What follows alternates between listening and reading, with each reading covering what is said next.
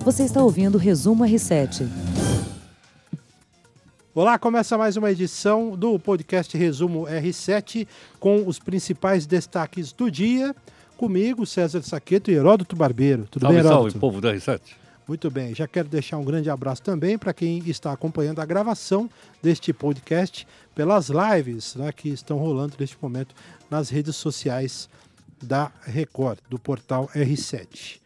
Queria começar, Heródoto, falando um pouquinho de política eh, e também de um tema aí que foi muito discutido durante o último final de semana no Brasil, que foi aquela invasão ou aquele, né, aquela ocorrência numa região indígena do Maranhão, o ministro que terminou com a morte de duas pessoas, né, de uma associação indígena, o ministro Sérgio Moro autorizou o uso da Força Nacional na área indígena do Maranhão, onde dois índios da etnia Guajajara morreram em um atentado a tiros, registrado, como eu disse, no sábado.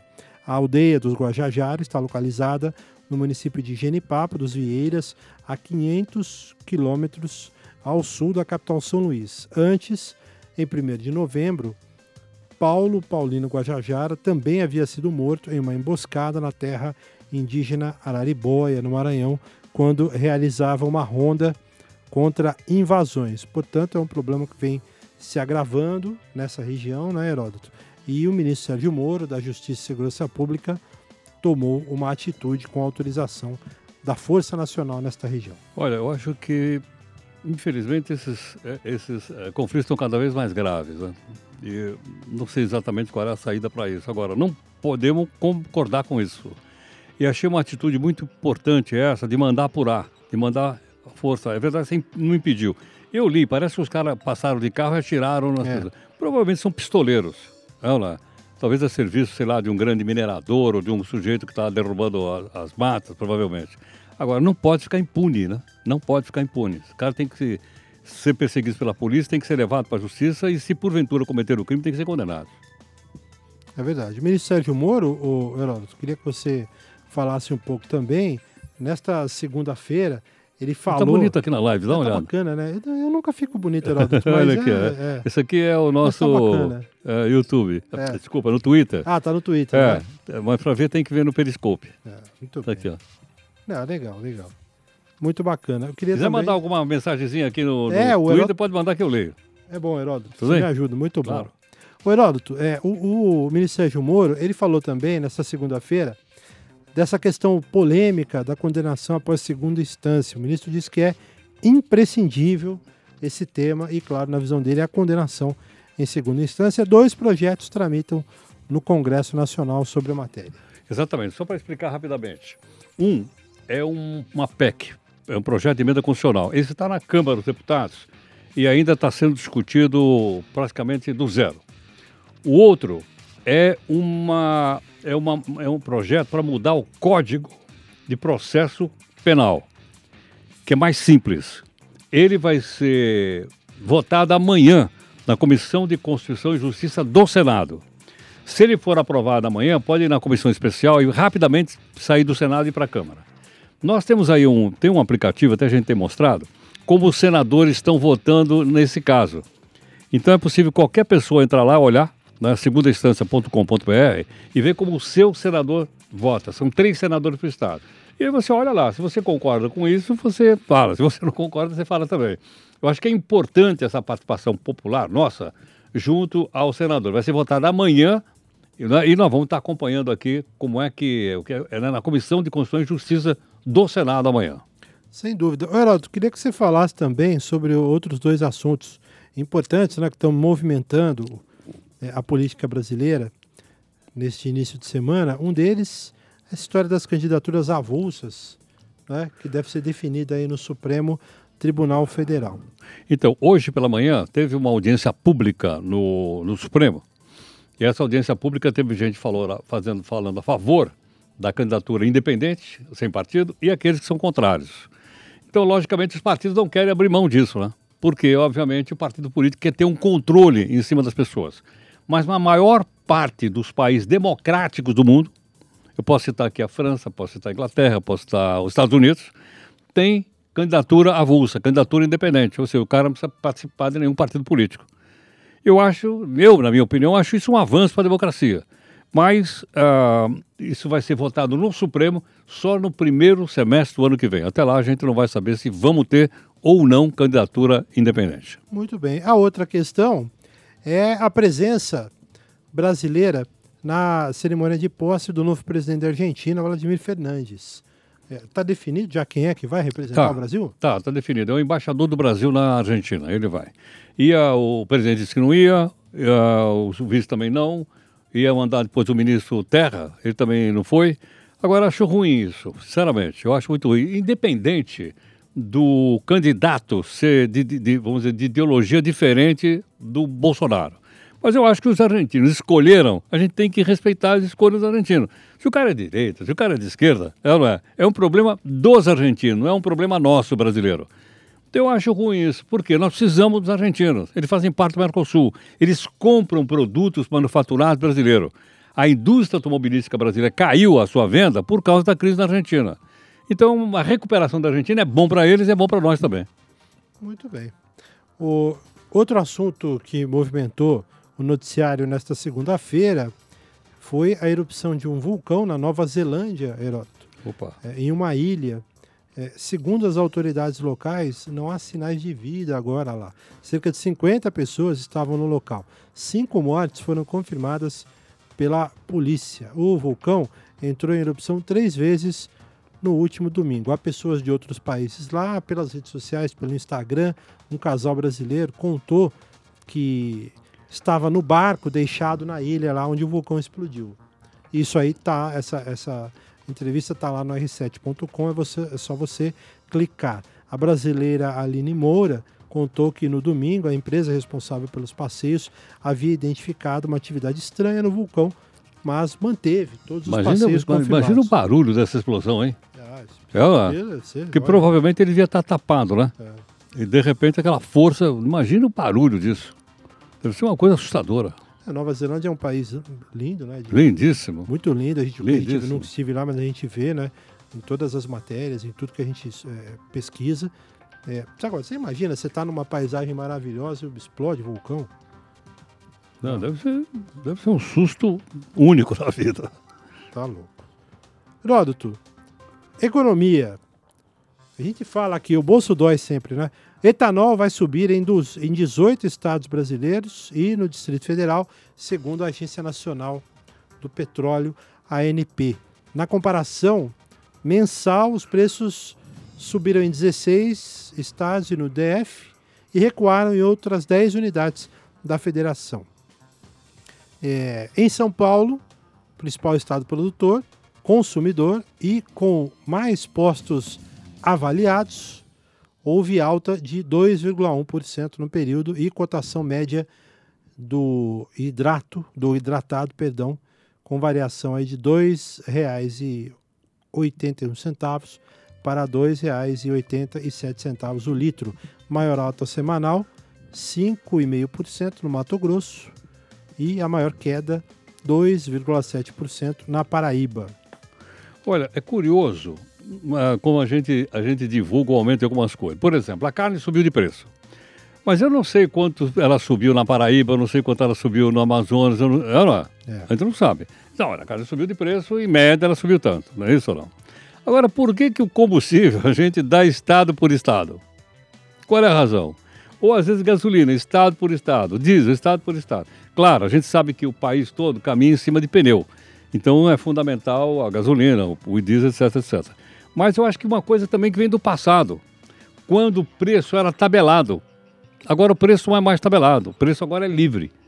Então não só é livre para, vamos dizer, o posto de gasolina, porque gasolina, por exemplo, vai lá, quando a gente fala em aumento, é aumento lá na, na refinaria. refinaria. Não é isso ou não? Agora, se o posto quiser passar, repassar, ele passa. Se ele não quiser repassar, ele não passa também. Se ele quiser cobrar cinco pau, ele cobra.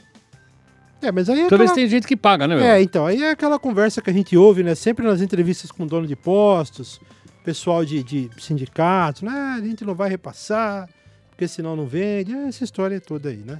É, bom. Mas, agora vamos, vamos tá esperar, caro, né? Vamos esperar que em breve venham aí os carros elétricos, certo ou não? Ah, seria bom, hein? É, não é? Porque aí a gente não vai pagar combustível tão caro.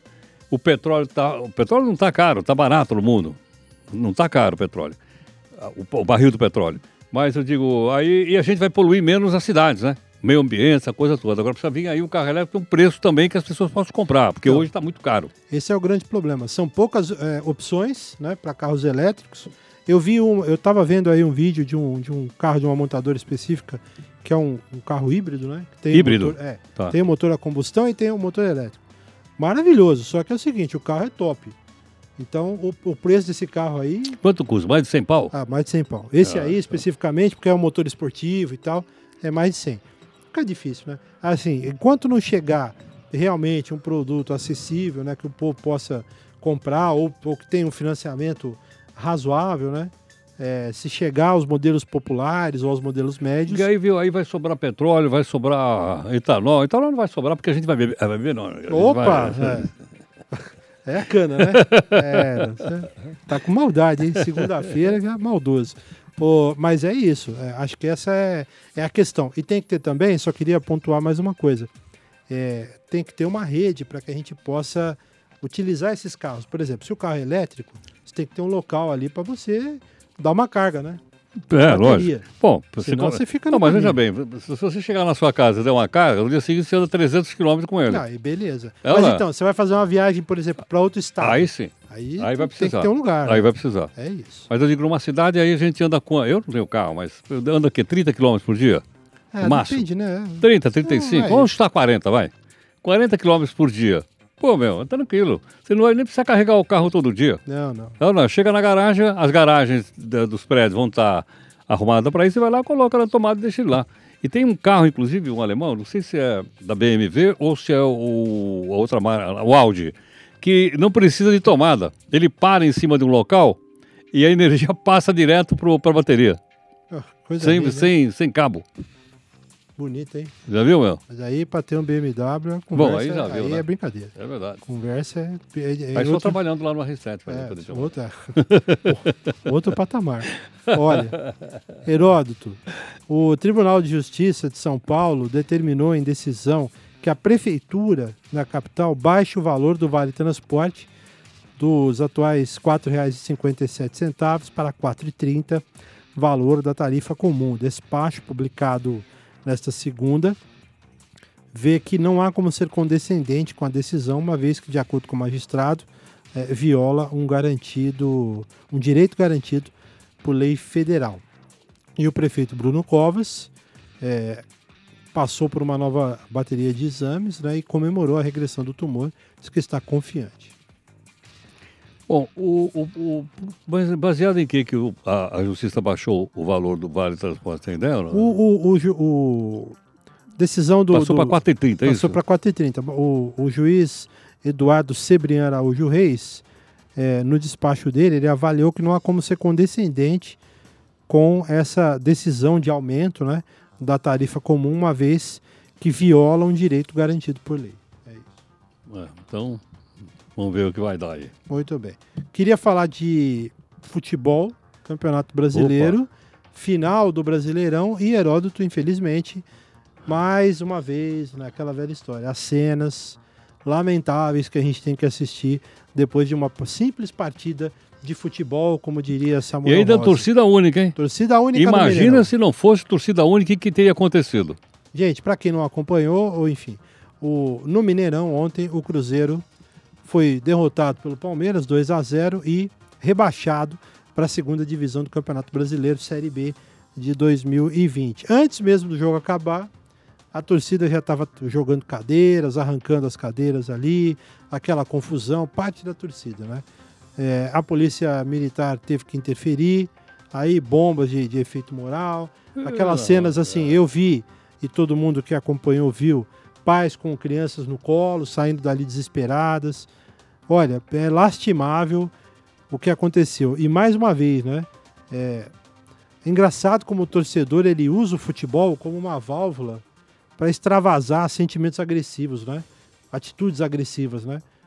Torcida única, não tinha nada, o Cruzeiro perdeu, foi rebaixado. Aí o cara arranca a cadeira, começa a jogar, isso vira uma confusão danada. Há uns anos atrás teve uma praticamente uma tragédia no Couto Pereira em Curitiba, né, quando o Curitiba caiu para a segunda divisão, se eu não me engano, em 2016. Teve lá uma briga campal. É, o jogo de ontem do Palmeiras com o Cruzeiro não terminou é, aos 45, né, aos 40 do segundo tempo. O árbitro teve que parar o jogo exatamente por causa da confusão fora é, nas arquibancadas. E aí ele encerrou. Os jogadores tiveram que sair correndo, né? Os jogadores tiveram que sair correndo. Enfim, um vexame, né? O que, que você viu de tudo isso? Olha, eu não entendo, sinceramente, eu, sinceramente eu não entendo. Agora, alguma coisa já dizia que ia haver confusão, na é verdade? Tanto que eles decidiram pela torcida única. Será que um caso como esse, em que as autoridades avaliarem, dizer, olha, pode haver confusão, pode haver briga, não era melhor fazer um jogo sem torcida? Pois é. É ou não é? Era melhor fazer sem torcida. Mas aí, eu, desculpa a expressão, mas é o famoso tiro no pé, né? Pra você fazer um jogo da importância desse, um clássico que pode definir um rebaixamento sem Mas as pessoas não estão preparadas para isso. O cara vai lá para brigar, para quebrar. Pra... Eu vi também hoje, quebrar os banheiros inteiros, rebentaram tudo. É. Entendeu? Quer dizer, o estádio lá é o quê? É do governo aquilo? O estádio é estadual. É estadual? É governo do estado, Mineirão. Então, é dinheiro do povo, né? Da população. Para consertar lá vai ter que tirar dinheiro da escola, dinheiro do posto de saúde, né? dinheiro do saneamento básico para arrumar o estádio. Porque uns bandidos, é, logicamente, não são todos, é uma minoria, é, não é? mas é uma minoria de cafajeste que se aproveita uma situação como essa para promover uma bagunça como essa. É, e, e, assim, a gente fala muito de torcida organizada no futebol e dos malefícios, né? Tem muita coisa boa, mas tem muito malefício que a torcida é, traz, a torcida organizada. Mas eu quero pontuar também, não, nem falando especificamente do caso de ontem, porque a gente não sabe. Mas tem muita gente que não é de organizada e, e acaba pego por essa, por essa ira coletiva que acontece num jogo de futebol e entra nessa conversa. Né? Às vezes o cara nem é. O cara é, um, é uma pessoa comum, que não é de organizada.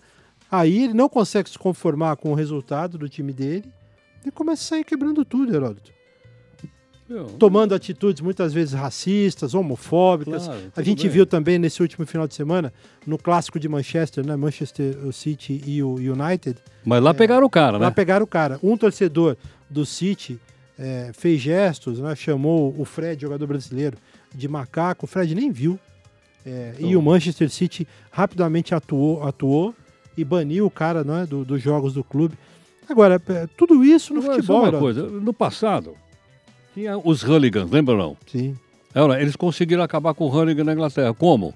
Punindo. Sim. Agora, é pergunta isso. o seguinte: um caso como esse de ontem, será que não está tudo filmado? Será que não dá para a polícia levantar quem são os caras? Até pelo rosto dos caras, pelo. É, não é? E dizer, ó, chamar os caras e, ó, é o seguinte, vocês não vão entrar mais em estado de futebol. Agora, quando fala não vai, não vai. O problema é que muitas vezes o cara está ligado à torcida organizada, que está ligado ao, ao cartola do clube, e o Cartola vai lá e quebra os galhos e tal, e os caras voltam. Quer dizer, um cara desse não podia nunca mais. Não pode entrar mais no estádio, meu. Então, uma coisa, viu, Heródoto, que é a legislação. É, a gente não. Muitas vezes não se atenta, mas é. Por exemplo, se você pegar uma briga de torcidas no estádio e você pegar os caras, é, a autuação é por crime de rixa, que é um crime menor esses caras, eles têm que ser autuados e têm que responder a inquérito por lesão, lesão corporal, lesão corporal grave, enfim. Algumas situações, tentativa de homicídio. Aí chega lá, teve uma briga, você pega os caras, não, ah, crime de rixa. A pena é menor, o crime é menor. E aí você, aí a punição, na minha visão, fica prejudicada, né? Então, a punição tem que ser o seguinte, não vai poder entrar mais no estádio, meu amigo. Todo dia do jogo, seu time, você vai ter que vir aqui na delegacia antes do jogo começar e só vai sair daqui depois que o jogo terminar. Mas tem que fazer. Aqui a gente fala e não faz. Aí o pessoal diz, é, sei lá, deixa pra lá. Ela, a é, gente quebra e, essa. É, e pega um ou outro, né, também, né? Pega o líder da torcida, aí o cara vai lá, mas e aí? Já aconteceu aqui há uns 10 anos, talvez mais. Pegaram alguns líderes de torcida, eu me lembro, um, o Paulo Sedan da Mancha Verde, tinha que comparecer, é, da Mancha Alviverde agora, né? Ah. Tinha que comparecer, não foi só ele, não quero ser, mas tinha que comparecer lá na delegacia. Então, você, você lembra de uma final entre o Palmeiras e o São Paulo? 95. Que os caras cara entraram com um pau e mataram o cara no estádio. Final da Supercopa. Lembra disso ou não? É, era uma final Pô, da Supercopa Júnior. Na, na, frente da, das, das, câmeras da televisão, meu, do público. É. Não, não é? Terrível. Bom, infelizmente, a gente falando de futebol e de crime ao mesmo tempo. O Heródoto, a gente já falou bastante aqui, não quero me alongar, mas só dizer o seguinte: é, teve nesta segunda-feira a, a escolha do, do, do, troféu Bola de Prata da ESPN, né? O Gabigol foi o grande vencedor desse prêmio. Ele foi eleito o melhor centroavante, artilheiro do Brasileirão e ainda o melhor jogador.